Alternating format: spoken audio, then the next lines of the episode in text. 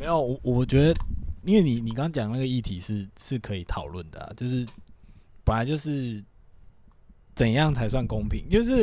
我发觉我太太也是超爱追求公平这件事。就没有，也不是追求公平。你知道说，其实你也要放下公平这件事情。其实延伸我自己其他的的想象，就是像现在的确嘛，人家说就是 笑什么礼崩乐坏，那是什么？就反正之前不知道哪个网红啊，那个什么、什么，反正我很闲还对是什么之类的。哦，你说最近的吗？最近一个新闻吗？们他们有不是，就是他们曾经有有一个影片。哦，就是哦演他。哦们，我因为我没有看过他们的东西，大家就是说礼崩乐坏，但是人家就是有截图这样，嗯，反正 就就延伸就是人家说哦，现在社会道德败坏还是什么，然后的确我觉得就是这个样子。呃，说哦，有些人你说从从罗志祥，然后到王力宏，然后到嗯现在 Toys，、嗯，他不是这一阵，他好像前几天才又打破那个斗内的哦哦哦，的那个昨天还是前就是天吧？第一第一名嘛，对对好像抖内光抖内就对第十就是拿三十万，对什么对之类的。然后有些讨论就是说什么，然后现在这个社会就这样啊，就是讨有些人就是有点嘲讽，就啊台湾就乐色回收厂啊，大家的类似说他很善良啦。对大家就是很 包容啊，还是什么？可是我真的认真想想，其实是台湾吗？好像我觉得好像不能这样讲哎、就是我不觉得是只是台湾有这样子的现象。当然，你说在可能韩国，就是要看民族性，什么韩国、日本，哦，或是中国是政府，等于是政府的铁腕下去，不然其实也很难说。但是你大概就看那几个地方，可能就是中国，然后韩国跟日本，对但然后日本也是有区别，日本是对于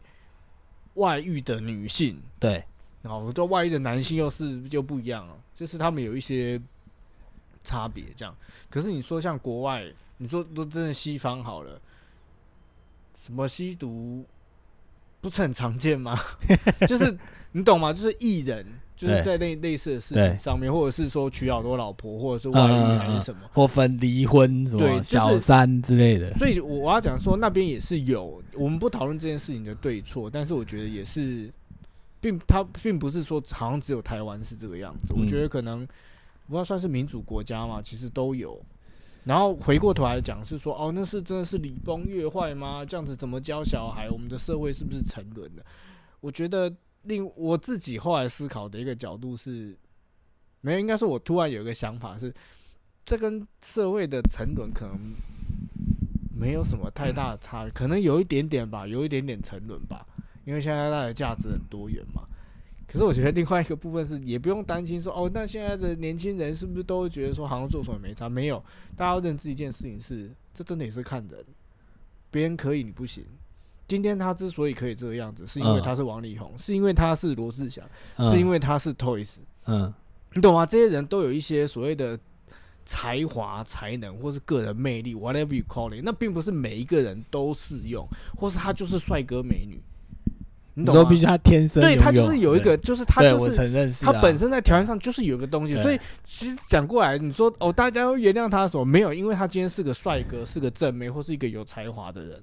那这样，哦所以，所以你懂吗？他的一那一些特例，或者是那一些是，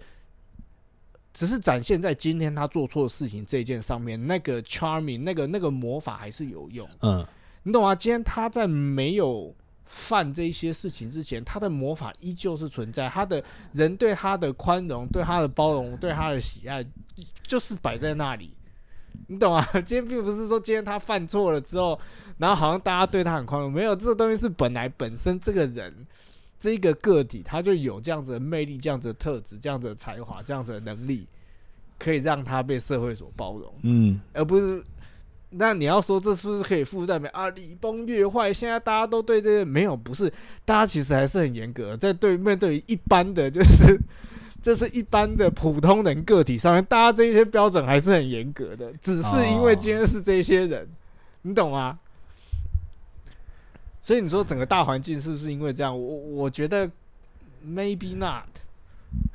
就是大家的宽容，大家没有，你不要觉得说你今天是一个阿猫阿狗，然后你你你就可以搞这些就是吸毒还是什么出来，然后你就觉得、嗯哦，那个那个 Toys 的也被大家也原谅我，还是也干你不是 Toys，你就不是他，对啊，很多事情都是这样啊。对，你就、是所以所以讲白一点，这是一个。如果我们之前讨论，我记得忘记之前聊过嗯什么其他的东西，其实也是这个样子嘛。你就不是他们，你就是不一样嘛。对，对不对？那其实回到今天所谓的违法这件，它只是更放大了这一些人的特别，或者是嗯群体对于某些人的宽容跟特别，嗯只是更放大这件事情。但是这个状况一直以来都存在啊，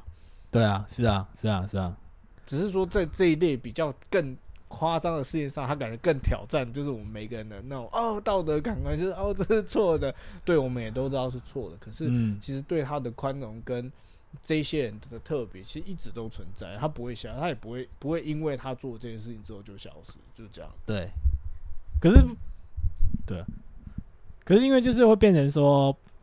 诶、假设是在某些还不够成熟的人、成熟的个体们身上，他们学到的问题会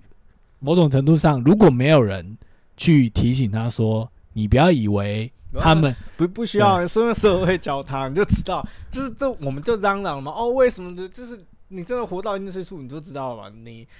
不管有没有人有教你，你就是会知道，就是你确定这不是一个理想的，就是因为因为你没有嘛，你就你就是不行啊。不一定啊，可是他会觉得他，我的意思是说，我们这些成熟的人可能觉得可以。我的意思是说，那些假设他自己不是本身不够成熟的人，他会不会某种程度上认为说，OK，maybe、这件事情是因为我看到的例子上面，虽然我也不会去想你那么远，说哦，他就是一个独立有才华的个体，我就是有些人会觉得说，哦，会不会我也可以，就是那脑子你就去试试看啊，你就会，你就你的经验就会告诉你说，其实是不行的啊、就是我你信不信？就是基本上就是这样，像这样，今天郭就是可能夸张一点，贝佐斯好了，郭台铭或者是贝佐斯已经离婚了 不是不是，我现在不是讲离婚还是什么，就是贝佐斯，我们拿更极端，这些只是违法，对就是你懂吗？哦他他做了一些我们法律规定不行的事对情，什么吸毒或是出轨还是什么之类的，他只做这件事情。我跟你讲，今天杀人，哦，你懂吗？就是贝佐斯今天杀了人，或者是马祖祖国的巴尔伊隆马斯克杀了人，你真的觉得 他会像一般人一样 被抓一关吗？哦，你真的觉得？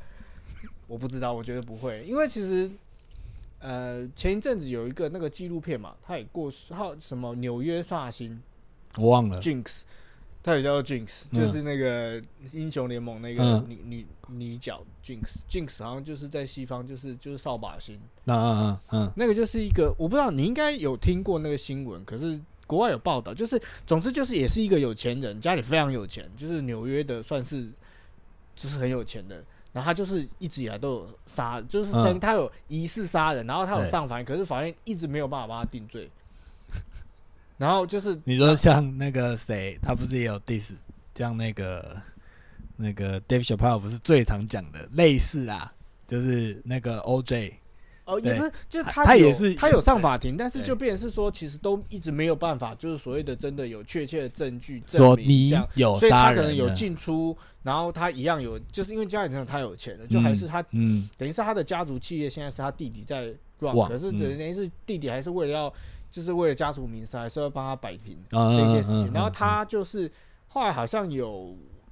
我有点忘记那个实际的状况，反正就是有人帮他拍他的电影，嗯。就把他的事情拍成电影。嗯。然后那个导演好像就有找他，就、嗯。就是就是反正就是有牵线，就是后来他们就是有点就是访谈嗯之类的，然后在那访谈过，程，然后才一阵子，后来变是说有几次是他忘记他的麦克风还没有关掉，嗯然后他去上厕所，我不知道其实哦有有有有，然后就讲说，我当然当然是我把他们杀了啊，就你觉得是怎么样这样子，就是然后就刚好录到这样子，对，然后总之他前一阵子过世了，就是嗯。好像年纪大，然后再嗯嗯也要这样说，好像他也是得了新冠什么。总之他好像是去年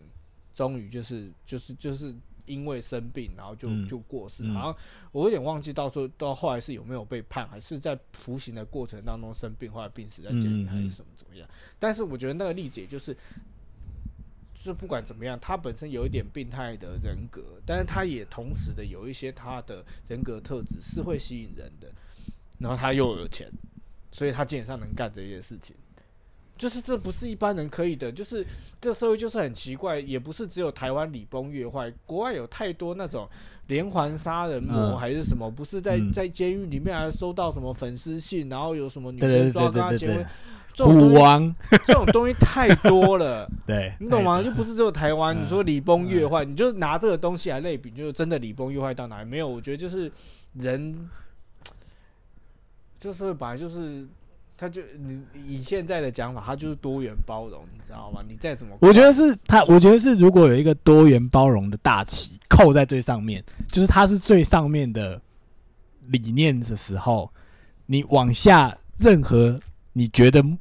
可能过去十年、过去二十年前觉得莫名其妙，怎么可能被接受的事情，在现在这个时刻，只要有这个多元，扣住，我我觉得就不是，我觉得不是嗯这样，那是等于说我们现在，呃，可能某某一些。也某一些群体，对或是某一些可能有理念的想法，他会觉得说这应该往这个方向去。我要讲的是说，不是这么，呃，不是这么 civilized，不是这么，不是这么一刀切吗不？是一刀切，就是我这中文怎么翻？不是这么文明的的东西。哦我只说就是人这个生物，我们的社会的复杂的话，它本来就是一直都是这个样子，你懂吗？就是它就是有，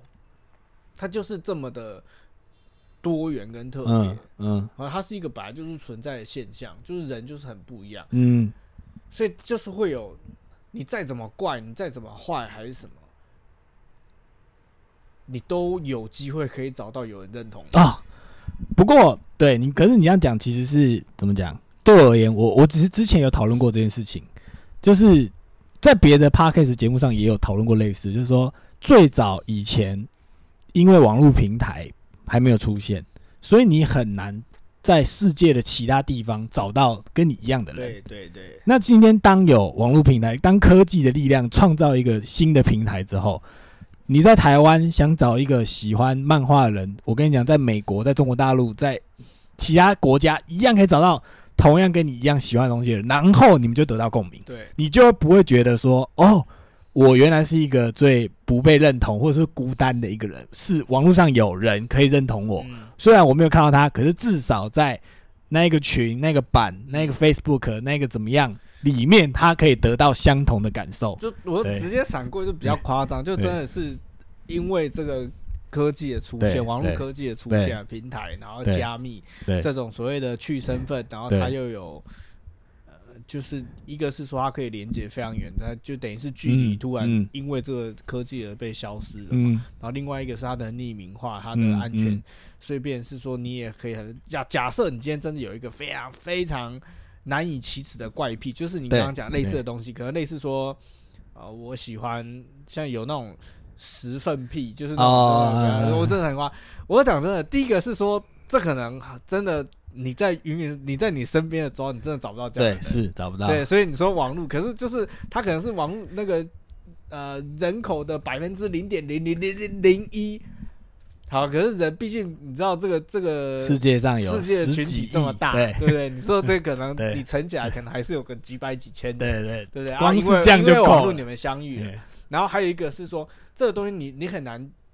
你你没有办法，就是哎、偷偷问，就是人家哎、其实我喜欢吃人家的便便，嗯，这样子，你怎么跟人家讲？就是如果说人家啊，你你要怎么样去去知道说，其实他也觉得说，嗯哦，这嗯也是，其实我也很喜欢。嗯你根本不可能开口，嗯，你也不可能，你要遇到很大风真。实的社会，你不可能这样问。对，可可是又因为今天是网络，你又你匿匿名之后，你想怎么问？对啊，就你又讲了，反正人家要 K 你，他也 K 你，你也找不到，反正他也不会知道你是谁啊。可是如果他突然看到你的内容，或是你他的他感受到一样的事了。对我们是，我们是我们是同一国的。他又可以很勇敢的，就是可能透过私私讯或者是其他的方法哎去联络你，然后你们就可以因此达到共鸣，然后有一些讨论还是什么，对，然后你的圈圈就会越来越大。变大了。对对对。其实这个这个议题其实也是 怎么讲？应该说，就像之前很诶、像古来有讲过，然后台通他们也有讲过，就说他们一开始他原本以为他的观点是站在某一个极端，然后到后面当他影响越来越多人之后，或越来越多人认同你之后，你就要一直往中间走，你不能绝对怎么样了，你就再也不能绝对了。然后，可是因为你刚刚讲，就是刚刚那些小团体的，就是小团体的认同，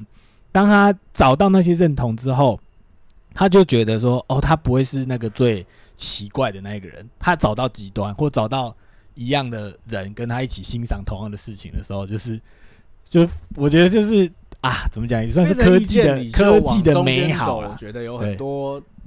可能的原因呐、对，一个部分可能是商业考量，我不先不提商业，可能一个部分是假设他真的很有想法，很有社会，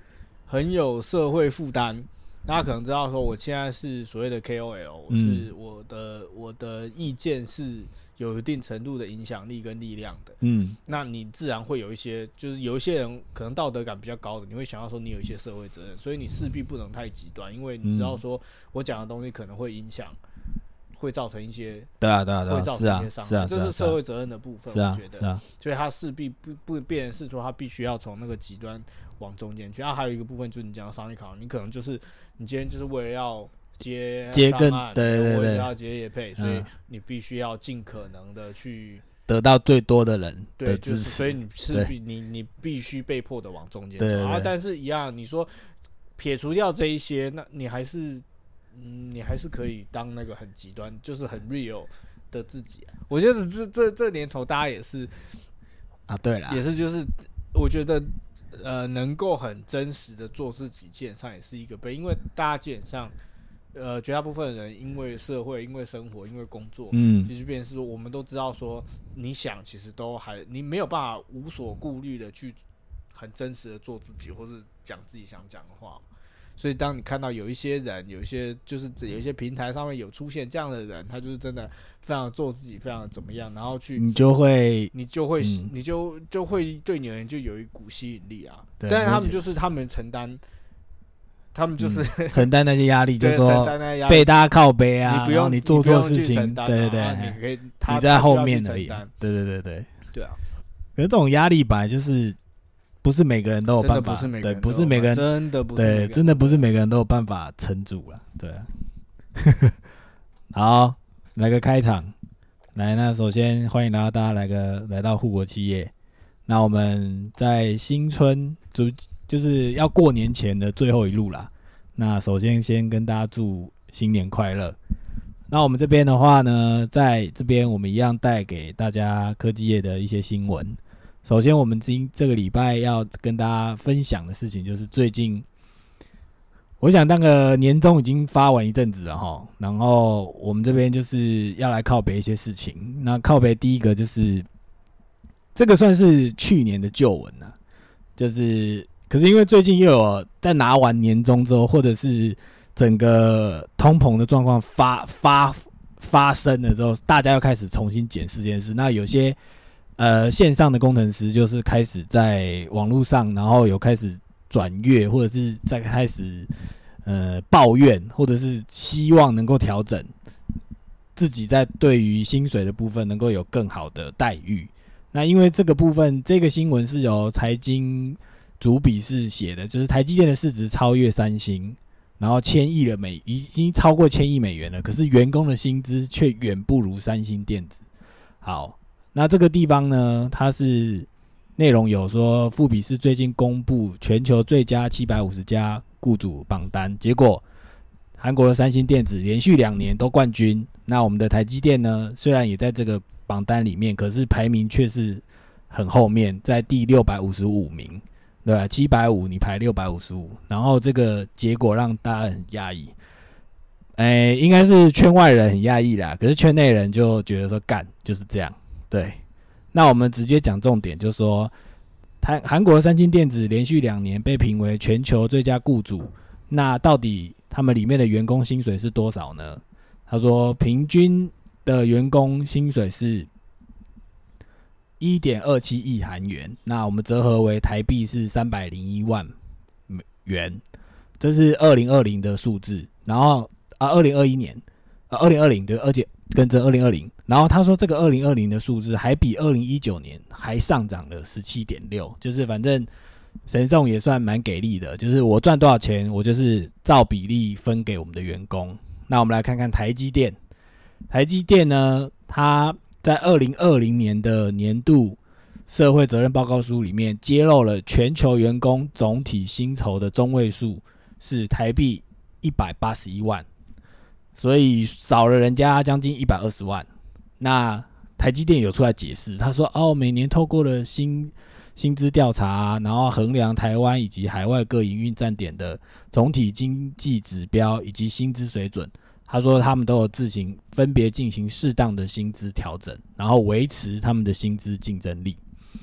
然后他说，去年四月，台湾及海外全体同仁进行本薪调薪，台湾地区调薪幅度为三到五趴。”中国七到八趴，其余的海外为三到五趴。可是三星去年的薪水上涨幅度则高达十七点六趴，台积电薪水幅度却远远不如三星电子。那我们再看他们的获利，他说去年获利呢再创新高，然后台积电还出来讲说，哦，因为去年的新进硕士员工平均整体薪资还有十二月本薪两年年终。巴拉巴拉巴拉加一堆，他觉得已经不错了，整体薪酬高达一百八十万，然后每个直接员工平均整体的薪资也是高于一百万元，所以他认为每个月平均收入是台湾基本工资的四倍。好，其实在这个地方，我们大家看到一个问题，就是其实最大的问题是台湾的薪资本身就偏低。所以台积电才可以在那边喊说：“哦，我已经高大很多了。”因为他只跟台湾自己比，他没有要跟世界比。这个我们之前也有讨论过。反正最近我们台积的一些朋友跟外面其他那个废品厂的朋友都有出来喊说：“干这个领到是领到。”然后看到长隆那个海运的四十个月，可能大家都心有所感，所以就是突然跳出来讲出自己内心的感受。那刚好这里又有一个很血淋淋的数字，就是我们来跟三星比，没想到我们还输人家这么多。每次台湾都说很想赢韩国，结果在薪水上面根本就赢不了，只是给人家靠背而已。好，然后它后面还有一个数字也是很靠背，就是说台积电与三星的市值差异呢，已经从去年的一百亿美元扩大至今逾千亿美元以上。台积电最新的市值为五千三百三十七亿美元，三星为四千零一十四亿美元。台积电领先三星电子差距已经高达了一千三百亿美元。那台积电到底有没有能力给能力以及实力给高薪？数字会说话，看看以上这些数字，心中应该就有答案了。没错，所以我们就在这边帮大家靠背一下，就是他妈的台积电也没多屌。可是他觉得自己很屌，因为他在台台湾很屌。不是这样讲，我想其实我们今年度我忘记前面几集，其实也花了一些时间讨论，对对不对？奴性太重。对，几次之前我们分了好几集讲说那个网络上哎，就离离离职文，然后以及就是之前可能我们也有聊过说什么，好像 Intel 他们说要超越台积电，然后复制那个，就是我们讲过，其实这都。有相很多，当然很多很多怎么讲？很多内容跟很多社会性、很多国族性、很多很不能够放在一起讨论的事情啦。只是说，嗯，站在工程师们的角度，他就会看数字嘛。我我觉得其实就是要放在一起讨论的，就是因为你你要讨论一个一个公司或是一个一个企业，不管是一个产业。那你你说今天给出的钱赔不还是什么？基本上它就是一个整体性，你必须放下去看嘛。所以之所以当初我记得我们曾经聊过，说基本上很难被超越跟取代，就是台湾人太奴了，就是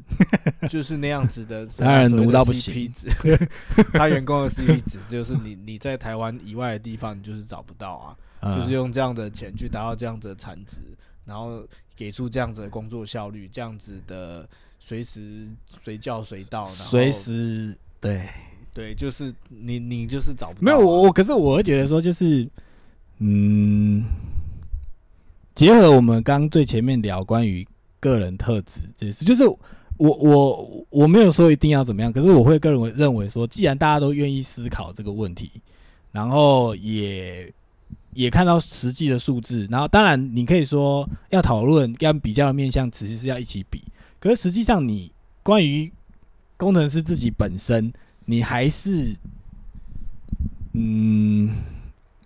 我是不知道台积电的状况怎么样啊。那有些外商就是他每年度都会发，他都会发说，哦，那个。哎，你对工资有没有什么建议啊？然后或者是他会开一些 all hands meeting，就是你你可以在员工大会上面提出你的意见跟想法。那当然，嗯，我我们这边是我以前的我这边的公司，就是他他的确可以，你可以发言呐。那你会不会被人资 r e c 什么的？那就另外。可是我的确有在员工大会听到一些。呃，新进的同仁比较赶的，就是说，啊，干，我就是妈，我就出来靠背啊，说你这怎么以前减掉了一些福利，为什么现在已经赚钱了，怎么不加回来？什么？他们就直接讲。然后人资就是碍于当下大家的面子，他说，哦，好好，我们会把你的建议赶快跟美国讨论，看可不可以，可不可以把你们原本失去的福利再找回来。好，那总而言之，他还是有得到一些。不会闪避的答案，不会说哦，我们是照规定啊什么的。所以，呃，我们前面有讨论过关于奴性的事情。可是，我是觉得，如果因为新接下来新生代的的呃员工，或者是或是我们讲说新生代的学生学子们，你要出来社会，假设是工程类的，你就是我们一样也比方说，如果你是前面几名的学校。你就是要敢出来讲啊！我觉得你就讲说阿干就是不行啊！你我们就是我们跟三星，你明明就是台积，你觉得就是赚的比三星多，那你为什么只能给这样子的薪水？你明明就有能力给更多，为什么你不愿意给？你就是要拿出来问啊！反正对于这些怎么讲有能力的人而言，他又不一定要去就在三星，你本来就应该挑挑战最更好的。薪水啊，更好的福利啊。那如果你今天进了台积，你就觉得那是对啊。不过我觉得这种话有点推卸责任，就是我推给这些新生代，老的都不敢讲了，老的都不敢在棒打出头鸟。对，你要 老的都老的都不敢在外面讲说啊，干有人可以出头，然后有争取到啊。我跟你讲，有争取到被 K。我们之前我们有前面几集有讲过啊，我们自己亲身，我自己就亲身经历了那些想要组。组工程师工会的人，然后后来就说啊，干义愤英田呐，出来怎么样怎么样？义愤填膺，义愤填膺对不起，义愤填膺对讲错，义愤填膺。反正就是他那个人最后也是被处理了，就是可是那个是十年前的故事，我不知道现在是不是，因为其实呃，如果你讲你讲劳资双方的问题，其实前一阵子呃前年吧，在大概这三年也。在台湾美光有发生过类似的问题，就是说哦，工程师有组一个工会，然后去要求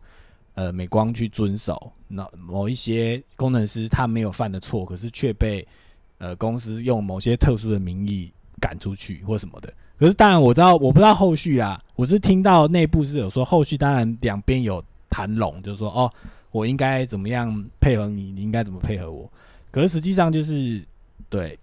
还是希望能够改善这些事啊，因为毕竟工程师就是在一个不上不下的位置，也是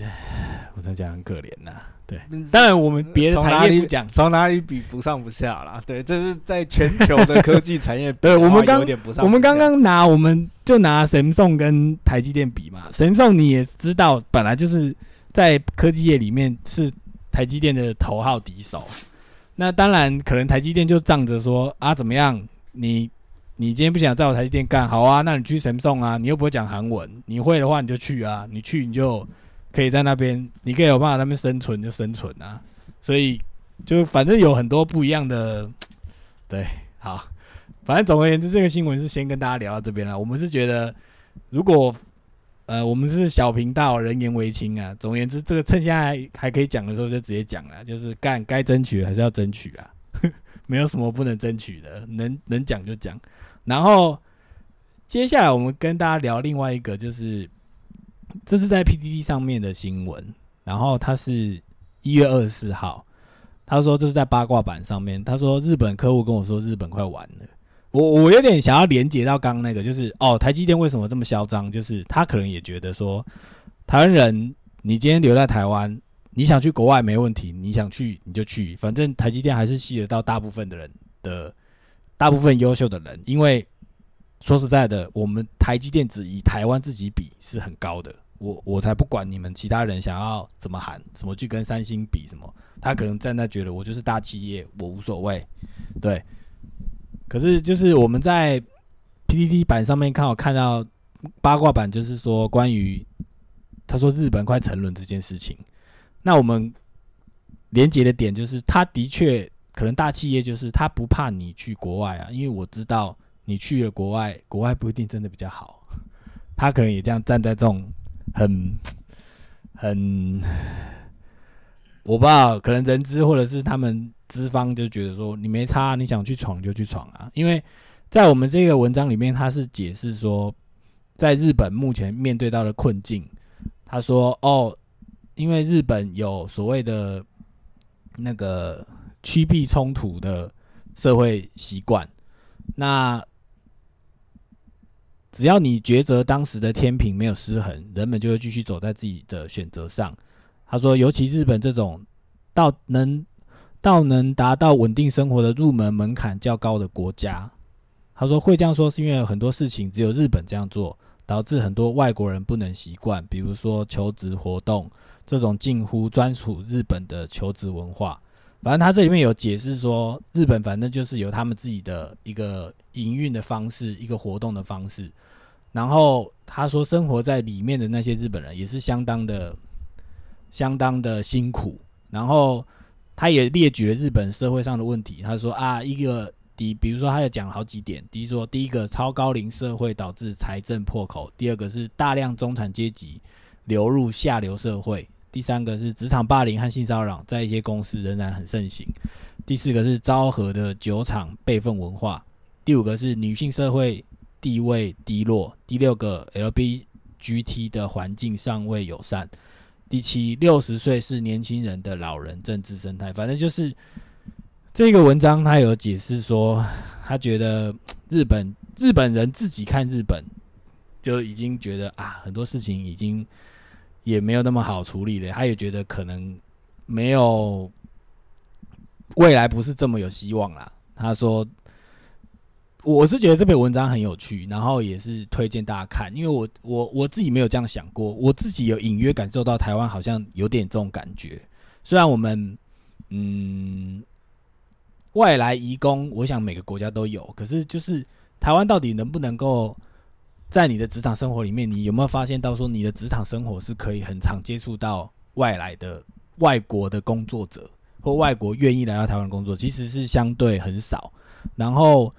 可能大家会觉得说，没有啊，我在火车站可能会看到外劳，或可能看到其他一些移工的部分，那没错。可是它并不是属于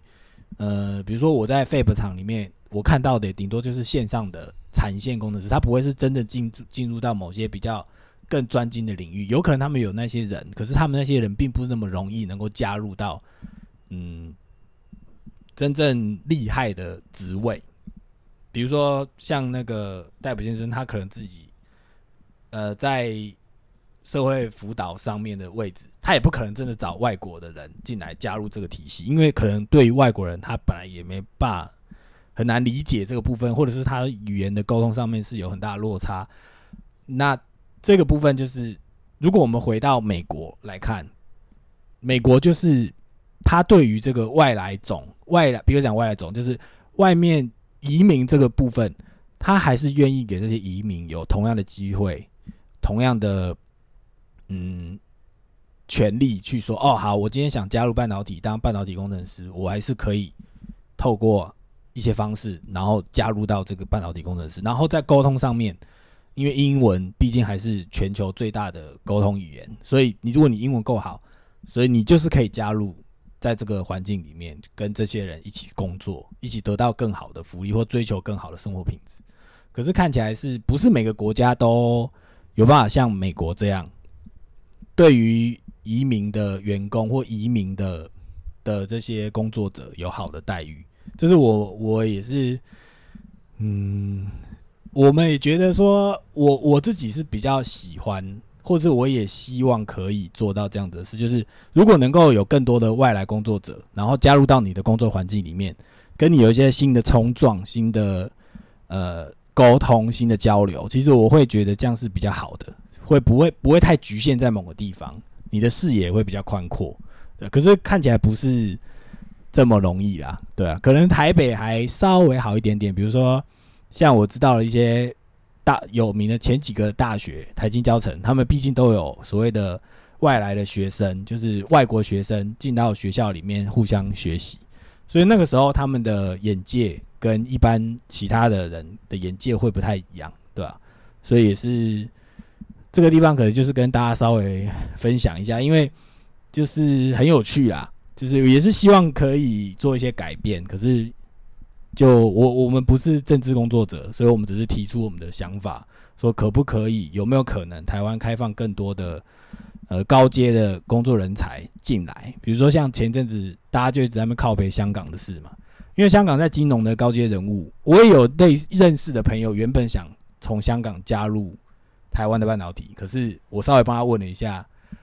台湾的人资是很难接受这件事情，就说啊，我们可能对于这个部分，可能台湾的法规。太严谨，我们没办法接受一个香港人加入到这个地方，或者是来到台湾怎么样去工作什么的。反正我我有问呐，之前有帮一个朋友问，对，所以可能在这一块可能还需要更怎么讲，更加紧脚步吧。因为既然前面日本都说它有所谓的高高龄化社会的问题，所以这个问题就只能靠就是所谓的移民人口来想办法弥平这个部分，因为。现阶段在这个岛上生活或在那个地方生活的人，可能就是不愿意生产的，不愿意再增加更多人口。那你如果唯一能够想办法解决的办法，就是你必须开开开放，你让外外国朋友进来台湾工作这个部分，你要加紧开放，不然很难呐。你一直在那边喊什么？蔡政府在那边喊说什么零到六岁啊？郭董也喊了零到六岁国家养什么的。问题是不是只是零到六岁的问题呀？对，还有后面更多的问题啊，对啊？与其这样，不如你直接找可以可以来工作的那一群人的外国朋友们进来台湾的产业，帮助你一起做，还比较还比较实际一点啊。我觉得，我讲实在的，对，只是说他们对很多配套还是要讨论的，只是对于我们而言，会建议是这样啊，对啊。好，然后。啊，最后再提提提一下这个文章，因为这个文章写的非常好。他说他这里有写说他有回应这篇文章，他是因为他是有感而发啦。他说，因为他有写说，因为这个年代有过量的情报需要处理，每天我们打开新闻、打开脸书、打开 Line，无时无刻所有的平台都在索取你的注意力和脑容量。没有核心思想的话，很容易淹没而失去方向。所以，因此在考虑。中长期规划的时候，希望我们大家可以想一想，看看下面几点。第一个，我想去的那个国家，我真的够了解吗？政治、社会、气候、就业、次文化、网络文化。然后另外回头来比较我们现在的台湾环境又有哪些不一样？他说这个盘点可以整理出台湾的优点之外，也会整理出你真正在意的点有哪些，也可以整理出你的价值观，然后最后整理出自己的核心思想，确认觉悟，然后全心投入。然后痛苦获得选择，选择带来自由，自由带来痛苦，痛苦淬炼觉悟。经过深思熟虑的觉悟，会成为你日后重要的起点。迷惘时可以整为你整理方向，相当的重要。祝福你可以顺利找到。他说，最后这个文章也说，可以最后也是希望大家保持正面，所以透过一句话来勉励大家。他说，人生有百分之七十五的后悔，都来自自己当时没有做的事情。这是康奈尔大学心理学研究，也是我这几年面对新事物的时候抱持的心情。能够怀抱改变环境本身就是一种非常难得的勇气。希望你可以在找到觉悟之后，做出人生最畅快的决定。祝福大家。对，好，这篇文章写的相当不错，因为我们有很多细节我们没有特别讲，可是就是我们截取一些比较重要的事情，然后跟大家分享。其实我跟戴普先生。都有一些认识的，怎么讲？从台湾过去的日本朋友，那我们也是希望有一个是怎么讲？嗯，他原本是靠去日本旅游吃饭的，就是很相当辛苦这两年的旅游业，我们不知道有没有机会跟他一起聊。另外一位是我们以前在台湾认识的朋友，那他现在已经在日本长期工作，哦，不止一个，两个。对我那个戴普先生一个有一个非常非常好的朋友，现在在日本已经工作多年，结婚生子。然后我这边也有一个算以前教会，也是算共同朋友这样。那我们希望有机会可以问问他们，到底在日本生活，呃，当时他们抱的觉悟会是什么，或者是只这个很细啦，这个我们不知道有没有机会帮大家问，或者是跟大家一起讨论。好，总而言之，就是在过年前，我们就是还是一样照每照每周进度跟大家分享一集。那我们今天就先录到这边，好，谢谢大家，新年快乐，拜拜，新年快乐，拜拜。